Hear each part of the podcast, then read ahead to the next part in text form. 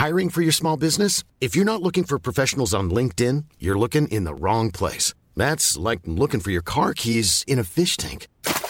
LinkedIn helps you hire professionals you can't find anywhere else, even those who aren't actively searching for a new job but might be open to the perfect role. In a given month, over 70% of LinkedIn users don't even visit other leading job sites. So start looking in the right place. With LinkedIn, you can hire professionals like a professional. Post your free job on linkedin.com slash people today.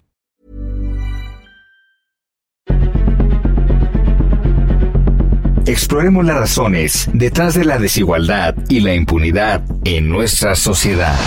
Contaremos casos y los explicaremos. Presentaremos aquellas historias que interesan a la gente. Esto es La Injusticia de la Justicia con Ricardo Rafael, Periodismo Judicial.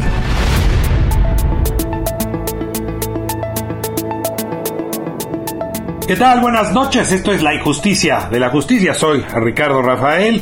Todas las semanas nos damos cita aquí en 98.5 de Realdo Radio para hablar de la ley, para hablar de nuestras instituciones, de los tribunales, de esos temas que nos igualan o nos desigualan ante el Estado, ante el gobierno. Un tema que esta semana se nos volvió ineludible para el análisis en la declaración de procedencia que ha solicitado la Fiscalía General de la República, la Cámara de Diputados, en contra del gobernador de Tamaulipas, Francisco Javier García Cabeza de Vaca. ¿Esa se trata de un expediente netamente político? ¿O si hay argumentos, si hay bases para buscar el procesamiento penal de este alto funcionario del Estado mexicano? Hay una batalla entre el gobierno central y el gobierno local. Hay eh, desde la Constitución una ruta que permita dar cauce a este conflicto. Todo esto inscrito en un año electoral, pero también inscrito en la posibilidad de que el propio García Cabeza Vaca se volviese el candidato favorito del PAN a la presidencia en 2024. Mire, son muchos temas los que hay que analizar no vamos a poder con todos, pero hay buenos analistas que nos acompañan el día de hoy justamente para revisar los temas. Primero tengo a Hugo Concha, él es investigador del Instituto de Investigaciones Jurídicas, ya ha estado con nosotros y vamos a revisar lo que dice la Constitución Federal, particularmente su artículo 111, que es el que se dedica a la declaración de procedencia. También vamos a hablar de la Constitución local, en el artículo 152 eh, de la Constitución de Tamaulipas, se le da cauce o curso a esta declaración. Vamos a hablar de las instancias involucradas. Nos acompaña también hoy Gabriel Regino con otra visión constitucional que complementa la de Hugo Concha, abogado, penalista. Creo que la reflexión será importante. Y desde luego para evitar el centralismo que nos caracteriza, vamos a hablar con Juan Carlos López Aceves. Él eh, es un tamaulipeco distinguido, fue presidente del Instituto de Transparencia y Acceso a la Información de Tamaulipas es analista, él es columnista también eh, en distintos medios y eh, nos uh, permite pues una visión uh, de lo que ocurre en el terreno, ahí donde García Cabeza de Vaca gobierna y donde está siendo pues en efecto afectado el proceso eh, de su gobierno, gobierno que surgió de las urnas, pero que podría terminar fuera, fuera del Palacio de Gobierno. Muy bien, pues arrancamos el día de hoy. Les doy saludo y en un momento más con Hugo Concha. Tengo a Hugo Concha con nosotros en La Injusticia y la Justicia. La verdad le agradezco muchísimo que frecuente este espacio. Hugo, ¿cómo estás? Al contrario, mi querido Ricardo, ya sabes que para mí siempre será un gran placer. Espero que estés muy bien, igual que todo el auditorio. Muchas gracias, Hugo. Bueno, pues mira, traemos a discusión andando sobre este juicio de procedencia que la Fiscalía General de la República presenta ante la Cámara de Diputados y qué podemos esperar pues eh, digamos en los días siguientes o en los meses siguientes de este juicio se le está acusando pues de temas graves no de orden federal eh, pues vinculándolo con asunto de delincuencia organizada de enriquecimiento enriquecimiento ilícito. Y, uh, y, y pues si bien es una fumarola grande pues es la constitución la que le va a dar cauce y hay artículos de la Constitución ah, Federal, hubo artículos de la Constitución de Tamaulipas que intuyo son los que le dan cauce y por eso esta conversación contigo para que me ayudes un poco a meter el cerebro en el refrigerador y que nos digas qué mandata la Constitución eh, frente a este juicio de procedencia. Perfecto. Creo que a lo mejor lo, lo, lo que sería interesante para el auditorio, querido Ricardo, sería tratar de esbozar con claridad qué es esto de, tú llamas juicio de procedencia. Creo que el término correcto es declaración de procedencia. Es un mecanismo que está en nuestra Constitución, en el artículo 111, que establece, perdóname, es que se me resecó la garganta, que establece que para los altos funcionarios federales, cuando existen presunciones de que han cometido algún delito, la Cámara de Diputados es la encargada de determinar si esas esos elementos, esas presunciones son lo suficientemente convincentes como para declarar que procede el que se ponga a disposición de las autoridades competentes a estos funcionarios y se pueda iniciar formalmente un proceso, un penal, un juicio penal. ¿okay? Ese es en sí lo que es la declaración de procedencia.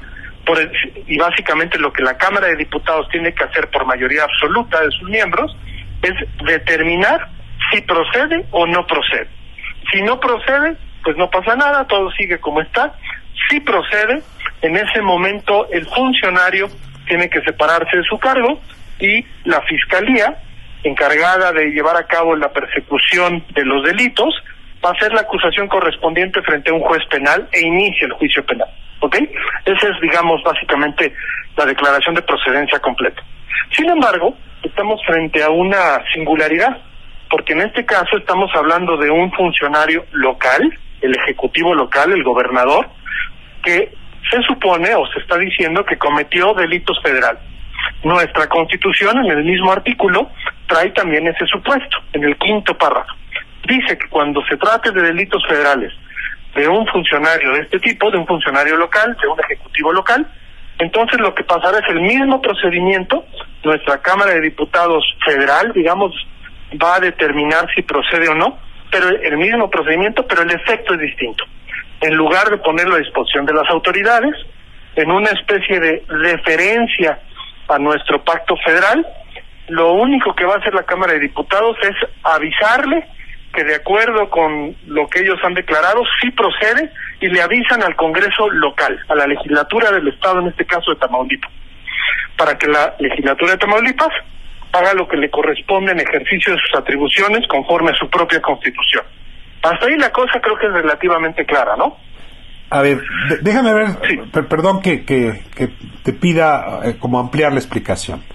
Sí. Eh, es un juicio en el sentido de que la Cámara de Diputados delibera sobre las acusaciones presentadas por la PGR para ver si procede o no la investigación consecuente.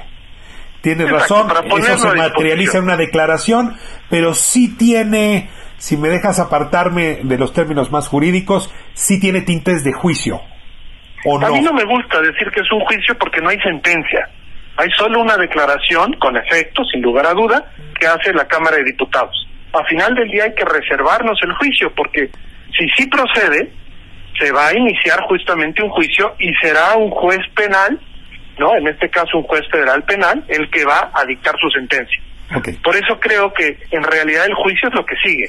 Y la Constitución es clara, no no se refiere a juicio de procedencia, a veces, y además tampoco me gusta utilizar la, la, la, eh, eh, la palabra, porque justo el artículo anterior de la Constitución, el 110, habla del juicio político, que con frecuencia se confunde con el tema de la declaración de procedencia. Y ahí sí, ahí sí el Congreso, las dos cámaras, actúan haciendo una acusación y dictando una sentencia, en este caso el Senado. Perdón que abuse, Hugo, con esta clase que nos estás dando esta noche.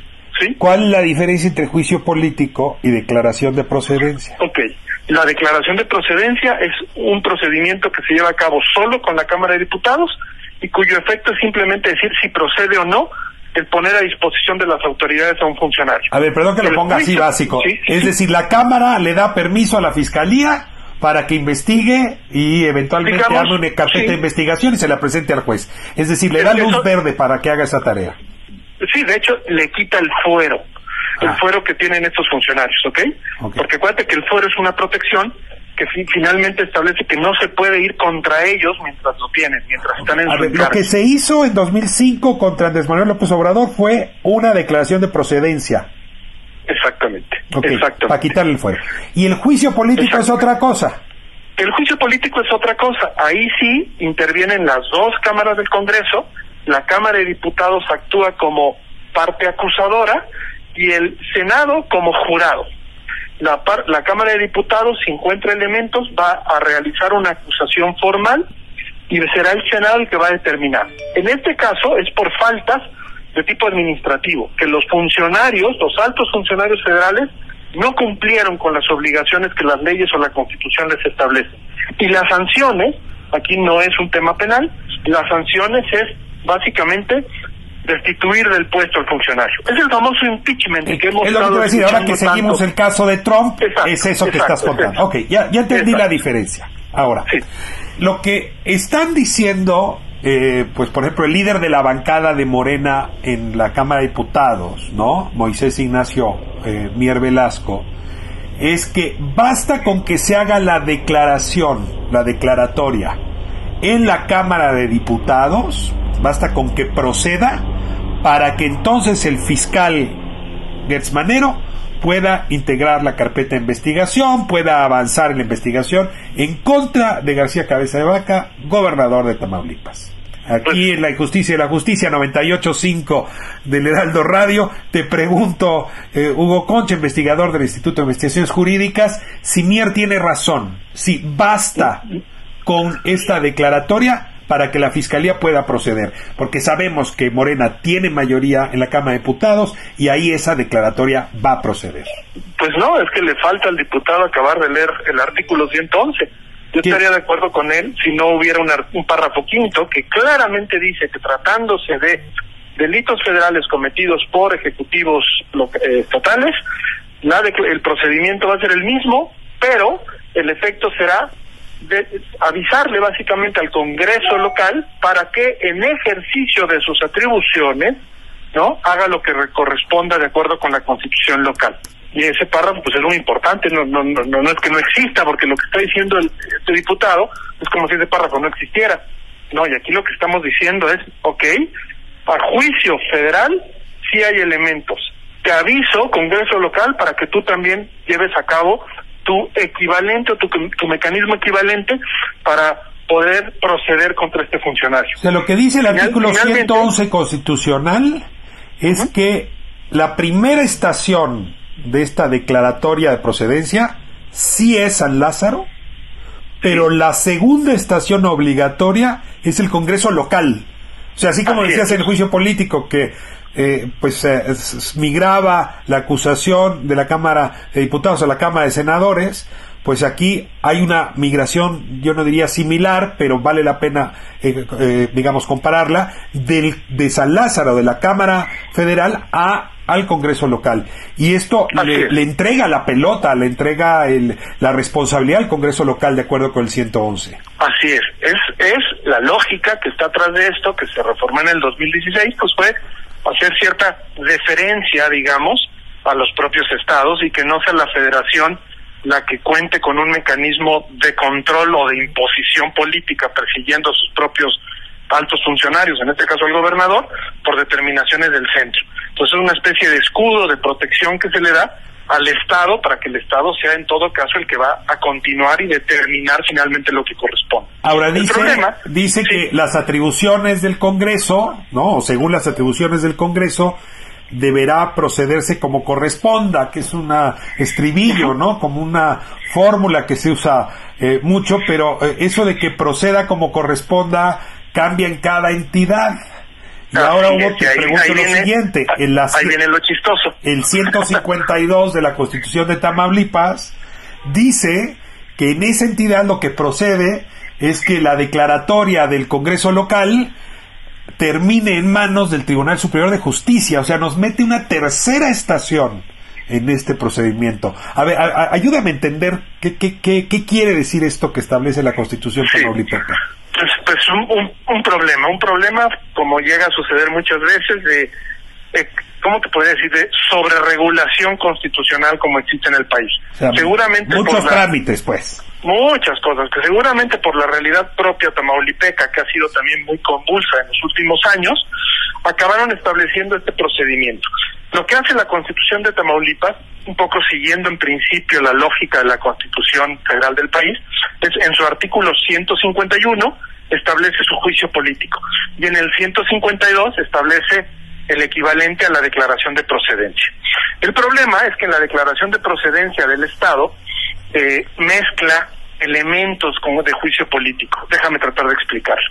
El Congreso efectivamente es el que normalmente a los altos funcionarios estatales eh, va a declarar si procede o no y los pone a disposición igual a nivel local que con lo que dijimos a nivel federal. El problema es que hace una excepción tratándose del gobernador. En este sistema presidencialista en el que vivimos, al gobernador, igual que al presidente en la Constitución Federal, aquí al gobernador se le trata de dar una protección aún más agravada, más grande. Y lo que dice la Constitución del 152 es que tratándose del gobernador, la declaratoria del Congreso local no basta para ponerlo a disposición de las autoridades, sino que si en caso de que proceda, si la Cámara, el Congreso local determina que sí procede, se, se pone a disposición o se le pasa ahora otra vez la pelota, como decías tú, ahora al Supremo Tribunal de Justicia, para que este sea el que determine si efectivamente inicia un juicio penal o no lo inicia. Perdóname, Hugo, pero me siento tan mareado como cuando veo a mis amigos jugar billar, yo no juego. Es decir, pues es una cosa la pelota blanca que sale de la Fiscalía General le pega a la pelota roja que está, o a la pelota, no sé, morada de Morena que está en San Lázaro, pero esta a su vez le pega a la pelota azul que está, o a la bola azul que está en el Congreso local, y por cierto es panista, que a su vez le pega a la pelota del Supremo Tribunal de Justicia local, pues que también tiene muy buena relación con el gobernador y no entró ninguna bola a la buchaca porque pues ahí se va a morir esto. Yo no creo que junten mayoría en el Congreso local para perseguir al gobernador y dudo mucho que el Tribunal Supremo local vaya en contra del gobernador. Esto se va a morir, Hugo. Yo creo que es lo que va a suceder, lo que lo cual nos hace pensar otra vez en qué efectos tiene esta acción que está llevando a cabo el fiscal Gertz.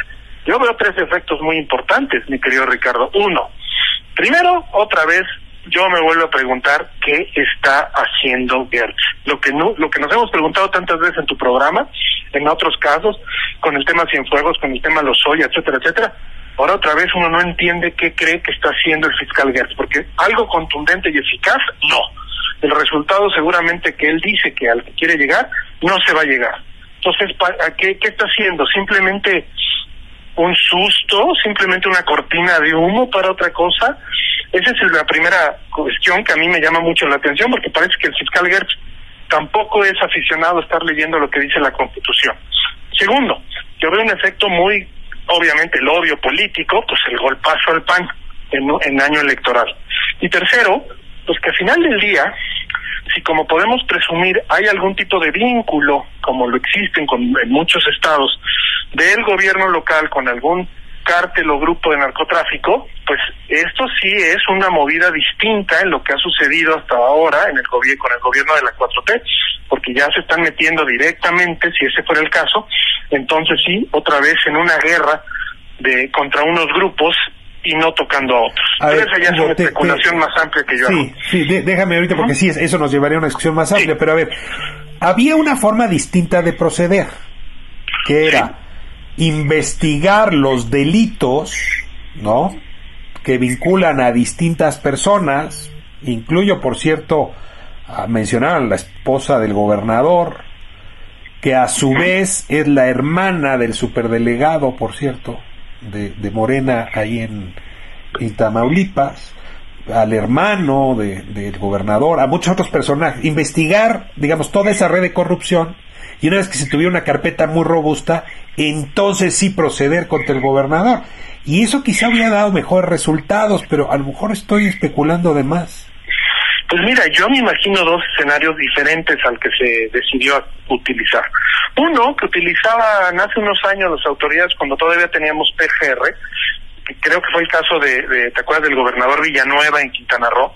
pues cuando veían esto, como era tan complicado porque iba a intervenir la autoridad local y muy probablemente el Congreso local no iba a estar en la misma línea, en la misma tesitura que la Cámara de Diputados, entonces mejor lo que hacían era esperar a que, a que terminara su encargo, porque acuérdate tú que una vez que terminan su encargo, se les pueden levantar cargos por acciones que ocurrieron mientras eran gobernadores.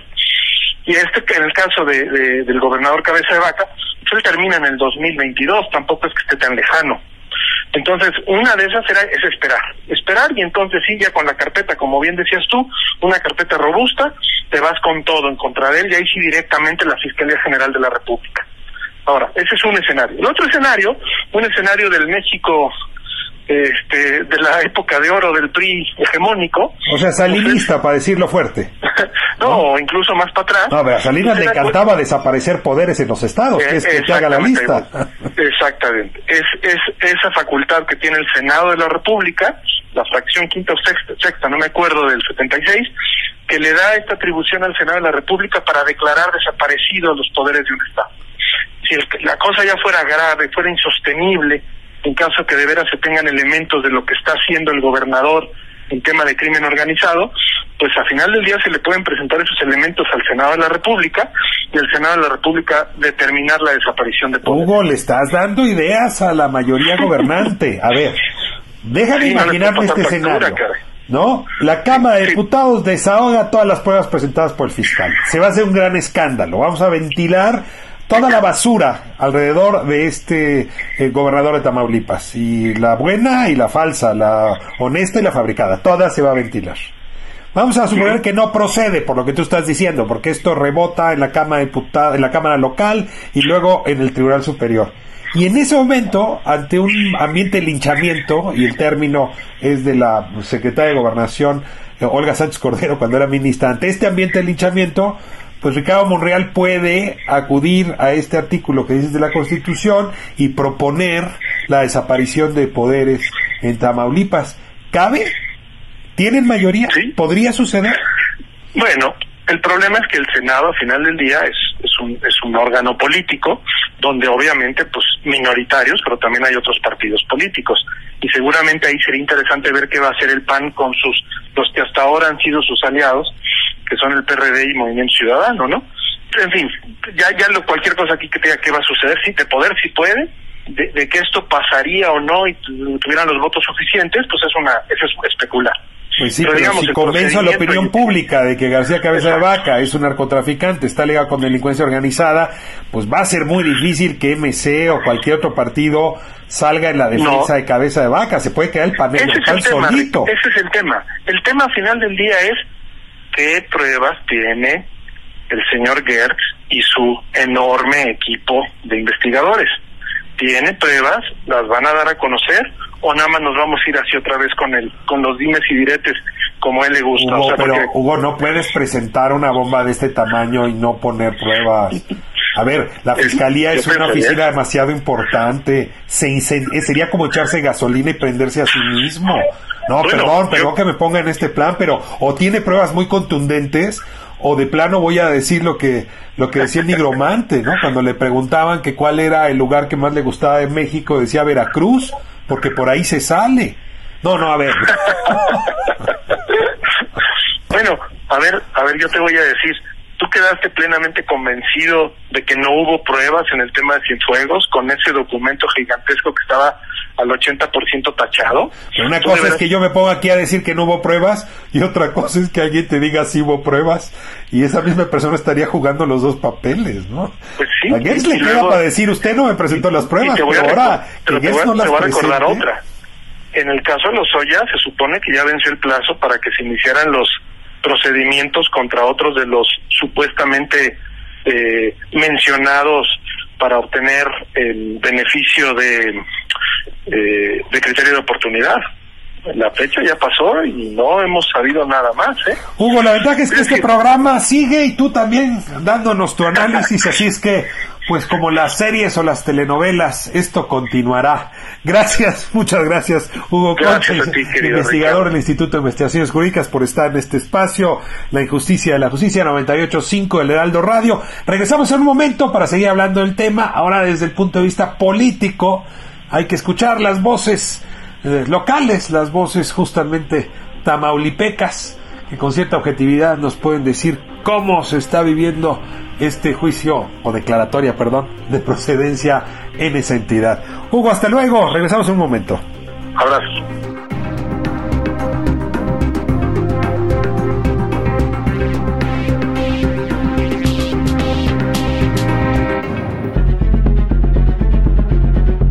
La justicia, con J mayúscula, continúa por lo general siendo injusta en nuestro país. Esto es La injusticia de la justicia con Ricardo Rafael.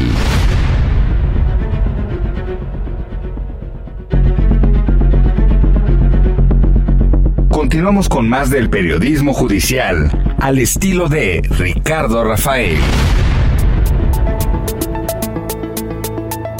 Estamos de vuelta en la injusticia de la justicia 98.5 del Heraldo Radio y bueno, pues el tema lo amerita, ¿no? No se puede hablar de temas de justicia en este país sin abordar la coyuntura y esta declaración de procedencia que la Fiscalía General de la República ha presentado en la Cámara de Diputados pues a simbra a más de una institución. Ya Hugo Concha nos hacía un análisis detallado de lo que la Constitución federal y la Constitución local establecen para este procedimiento y ahora hay que darle pues una mirada política porque lo tiene, ¿no?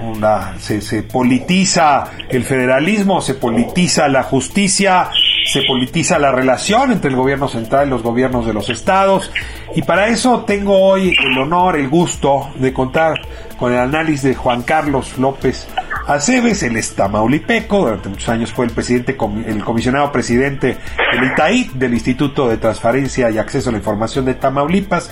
Hoy, por cierto, es colaborador del periódico Milenio, es analista político, es un buen lector de los temas políticos.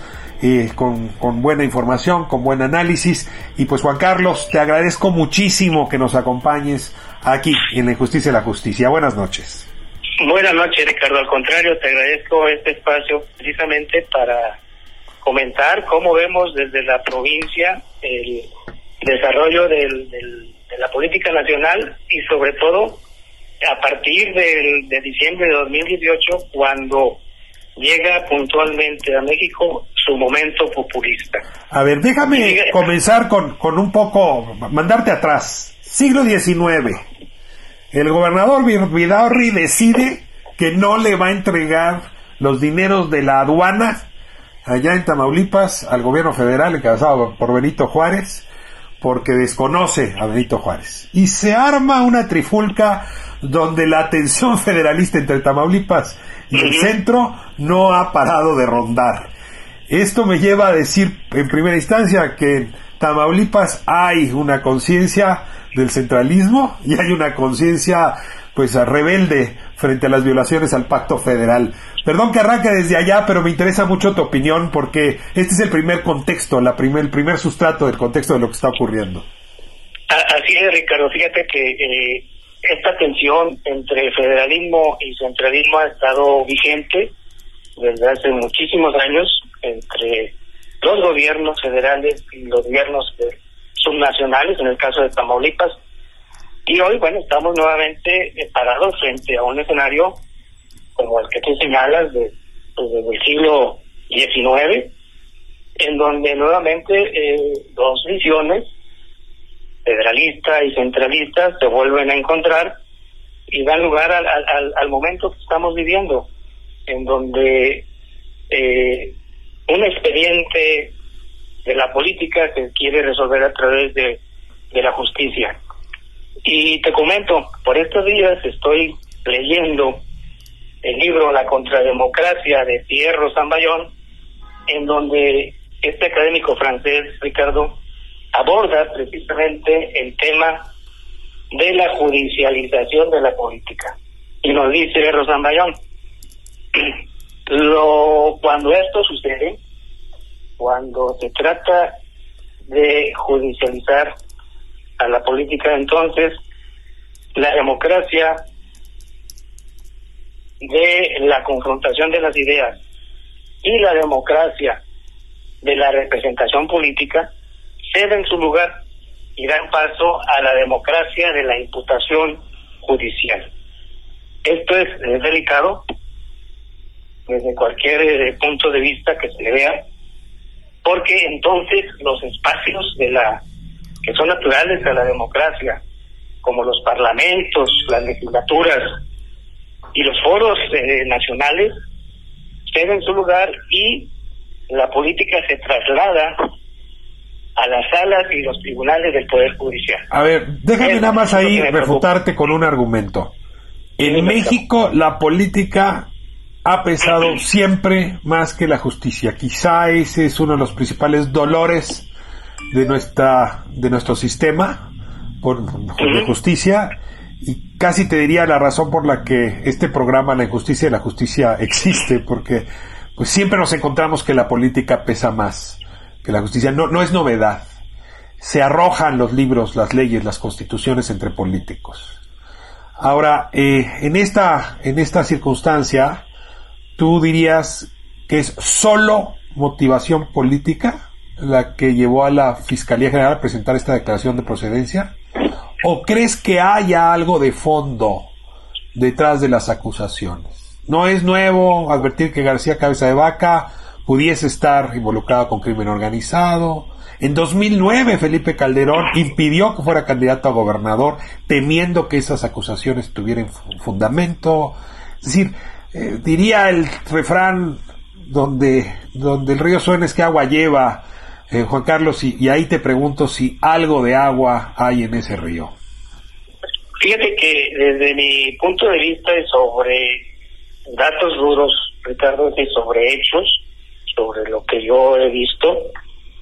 En este momento, el, el, la solicitud de la Fiscalía General de la República a la Cámara de Diputados para la procedencia es está motivada, su ley motiv es totalmente, netamente político. Y te lo voy a, te lo voy a tratar de explicarme.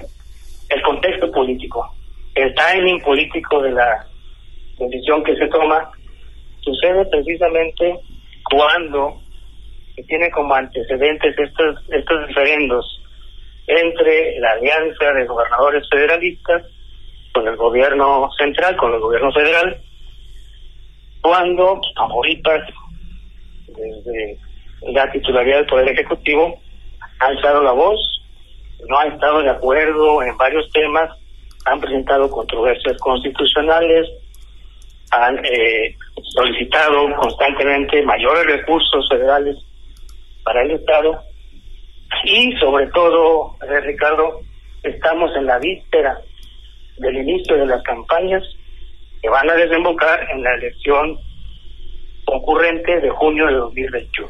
A ver, déjame ver si le pongo un poco de sal y pimienta a lo que estás diciendo. Sí. El PAN en su cúpula mayor ha venido eh, respaldando a Francisco Javier García Cabeza de Vaca como su probable candidato al 24. Y lo digo sin ambajes. Roberto Gil Suárez es su asesor principal. Lo digo sin ambajes. Tiene a la plana mayor de Marco Cortés detrás suyo. Es decir, este es el hombre al que el PAN estaba perfilando para el 24. ¿Este sería el argumento, dirías tú, por el que se le sigue esta declaración de procedencia? ¿No hay ningún otro? ¿Ningún otro que vea hacer el panorama? Mira, Ricardo, yo eh, también este, este, este evento de judicializar o intentar o amagar o judicializar un, una, un expediente político sucede también en el contexto del formato del momento populista que estamos viviendo en el país. Es decir, y nos consta también en los medios de comunicación, eh, cuando no se está de acuerdo, cuando uno ha dicho, eh, manifestado que tenemos ideas distintas a las que se proponen desde el gobierno federal, pues este momento populista lo que está haciendo es polarizar a la sociedad, descalificar al adversario político, y eso nos deja pues a quienes pensamos distintos, pues en estado de indefensión. Aquí es donde yo coloco también esta decisión de judicializar un expediente netamente político. Ahora, Juan Carlos, te, te, voy a recordar un episodio. En 2005, los chilangos, ¿no? En la capital del país, nos sentimos muy agraviados por el juicio de procedencia, la declaración de procedencia en contra de Andrés Manuel López Obrador, el famoso desafuero. Y bueno, al final, pues eso consolidó un apoyo electoral que sigue dando frutos para la corriente política que él representa. Pero la verdad es que sí nos agravió a los chilangos que el gobierno federal pues nos pisara. Eh, hoy lo puedo decir pasar el tiempo, no hablo a nombre de todos mis, ah, eh, digamos, vecinos, pero, pero, creo que el análisis es válido. Ahora, en el caso tuyo, pues apenas esto está ocurriendo. No, no puedes hablar a nombre de todas las tamaulipecas y tamaulipecos, pero sí me puedes dar un poco una sensación de cómo está el ambiente y si en efecto se están sintiendo igual de agraviados que nos sentimos nosotras y nosotros en 2005.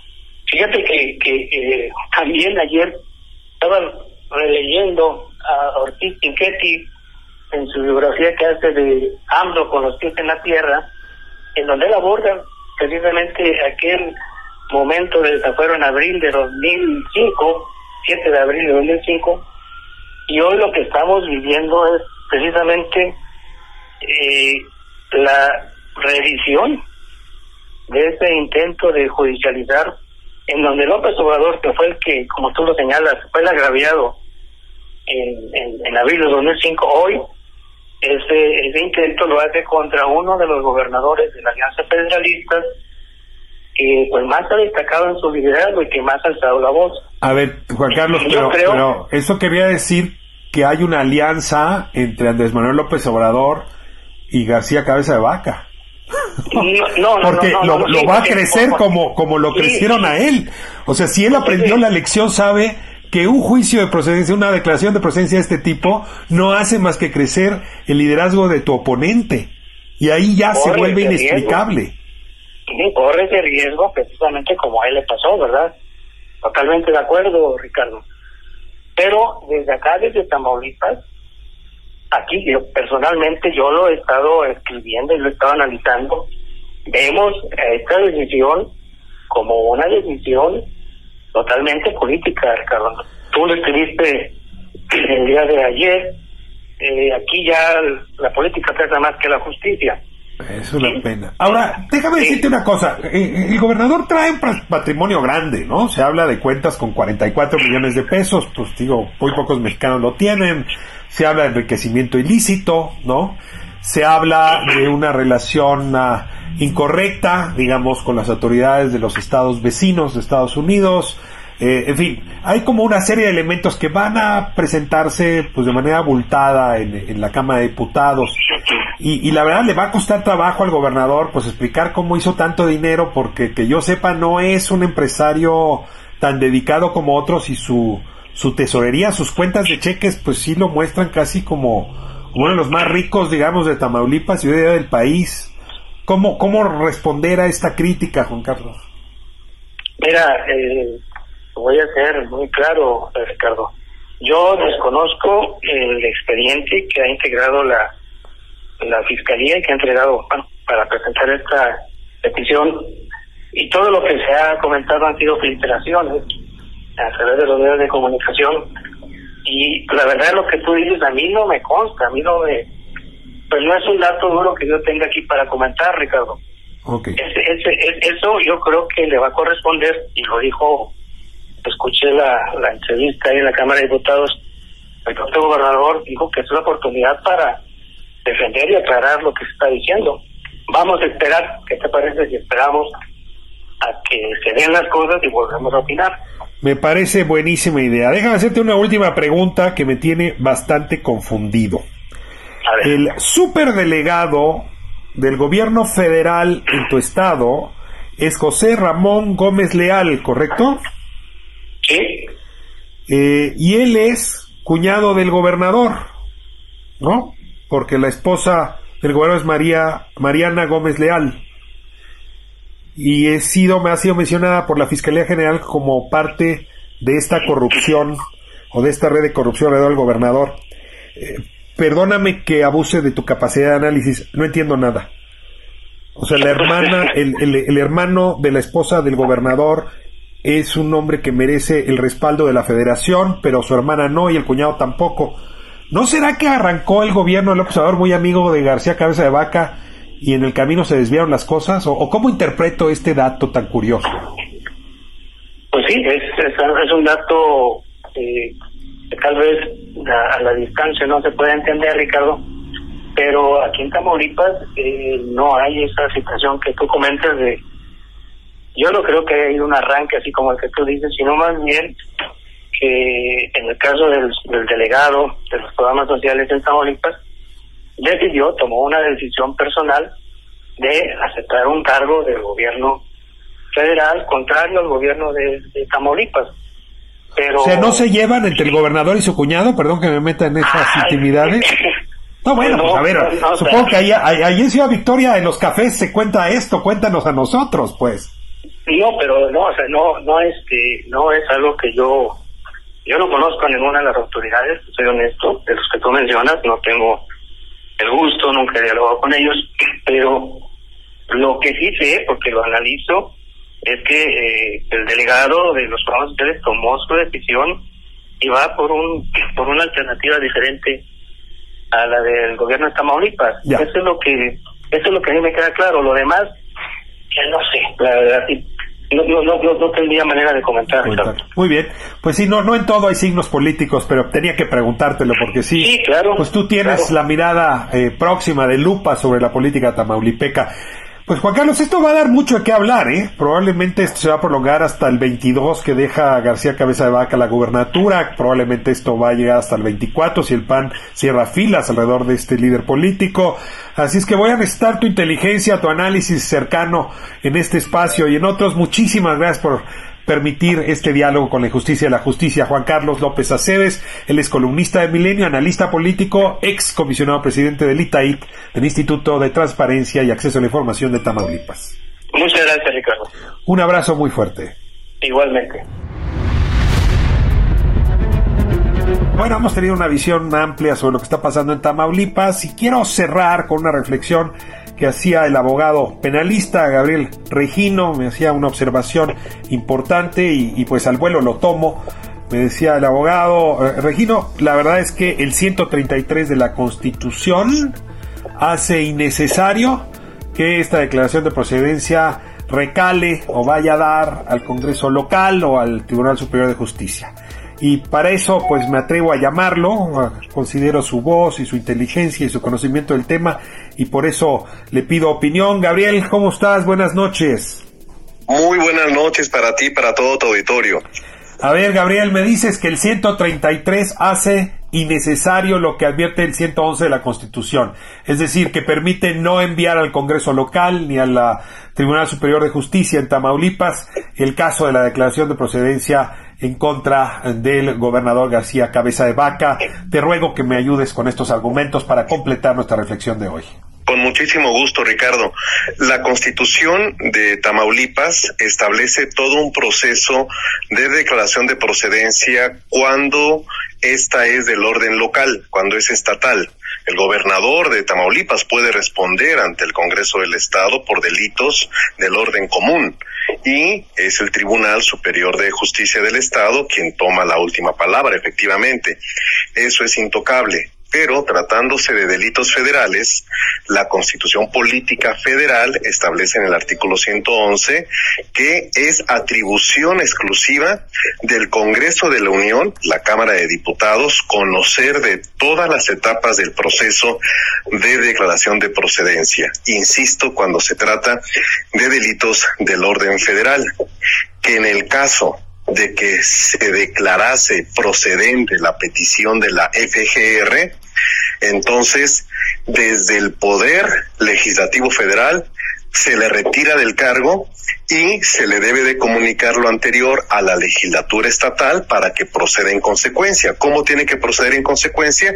¿Cómo lo establece el artículo 52 de la Constitución?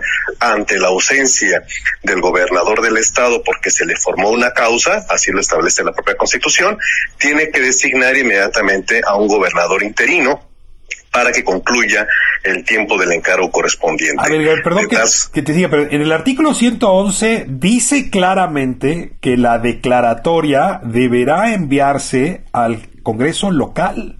O sea, Sí, sí, es el sí. 111 de la Constitución. O sea, el Congreso, la Cámara de Diputados hace la declaratoria y se la tiene que mandar para lo que proceda, según sus atribuciones al Congreso local. Es inevitable, lo dice la propia Constitución. Así es, sí, tiene que llegar al Congreso del Estado para que en términos del artículo 52 de la Constitución del Estado de Tamaulipas se proceda a nombrar a un gobernador interino. No, lo que dice el esto se- 152 de la Constitución es que a su vez, de la Constitución estatal, a su vez, es si se votara por dos tercios, tendría que presentarse ante el Tribunal Superior de Justicia. No dice que Ah, se- no, no, no, no. No, no, no, no, no, no, no, no, no. Eso es cuando se refiere a un caso local. No, el 152 no hace distinción entre local y federal. Sí, porque sí, porque eh, la Constitución eh, estatal solo puede ver casos de ese nivel. Si analizamos el 84, por ejemplo, de la Constitución de Tamaulipas, ahí vamos a entender cuál es el procedimiento. Hay dos normas que son la clave en esto. Dos, dos, dos, dos, dos, dos. Ley Federal de Responsabilidades de Servidores Públicos, que regula o reglamenta la declaración de procedencia, y el artículo 84 de la Constitución de Tamaulipas. Es decir, cuando el Congreso de la Unión, por una cuestión de carácter federal, a palomea la declaración de procedencia en contra de un gobernador, la Ley Federal de Responsabilidades, la propia Constitución de Tamaulipas dice correcto, ¿qué es lo que tiene que hacer un Congreso estatal? Acatar y ejecutar esa determinación. ¿De qué manera? Repetir la procedencia, repetir la declaración, repetir el proceso, no. Mandarlo al Tribunal de Justicia del Estado, no. Lo que tiene que hacer es designar al gobernador interino, porque Perdón la declaración de así, procedencia... ¿Para qué se lo mandas al Congreso local si no le das oportunidad al Congreso local de votarla? O sea, porque lo ya estás está usando como si fuera una ventanilla nada más. Claro, claro, claro. Ese es para eso. Pero más que ventanilla, para que designe al gobernador interino. Porque en el momento en que se declara la procedencia, se declarase la procedencia por el Congreso de la Unión, el gobernador deja de serlo. Bueno, Gabriel, pues la verdad es que la disputa jurídica está andando, ¿no? Estaría Sí, muy interesante. Sí, es lo más interesante. Y yo sí te agradezco que aportes esta perspectiva, porque es cercana un poco a lo que el diputado Mier, justamente el líder de Morena, había presentado, pero pues sí habrá que revisar de manera sistemática los distintos artículos y me temo, querido Gabriel, que esto va a acabar en la Suprema Corte de Justicia. ¿eh? Se ha dicho poco, pero Es muy probable, tan claro, sí, desde luego. que como están muy poco claras las fronteras entre las potestades estatal y federal, esto va a acabar allá arriba con el ministro Arturo. Saldívar. Estaremos atentos de ello y con mucho gusto comentándolo contigo y con todo tu amplio auditorio, si así lo autorizas. Gabriel, te mando un abrazo muy grande, muy fuerte y, ah, y hasta la próxima. Este es un espacio para que voces como la tuya se escuchen y nos permitan entender mejor nuestro sistema de justicia. Hasta la próxima. Un fuerte abrazo para ti, Ricardo, y para toda la audiencia. Bye bye. Pues así cerramos este programa, La Injusticia de la Justicia, el día de hoy dedicado a la declaración de procedencia. Mire cuánto aprende uno cuando pues estos ah, procedimientos, estos juicios son seguidos contra funcionarios eh, que ocupan altos cargos en el Estado mexicano. La declaración de procedencia que se inicia en la Cámara de Diputados justamente en contra del gobernador de Tamaulipas, García Cabeza de Vaca, da mucho que reflexionar, mucho que pensar, son muchos los ángulos, esperemos que le haya servido a usted hoy esta conversación nutrida, le deseo buena noche y hasta la próxima semana.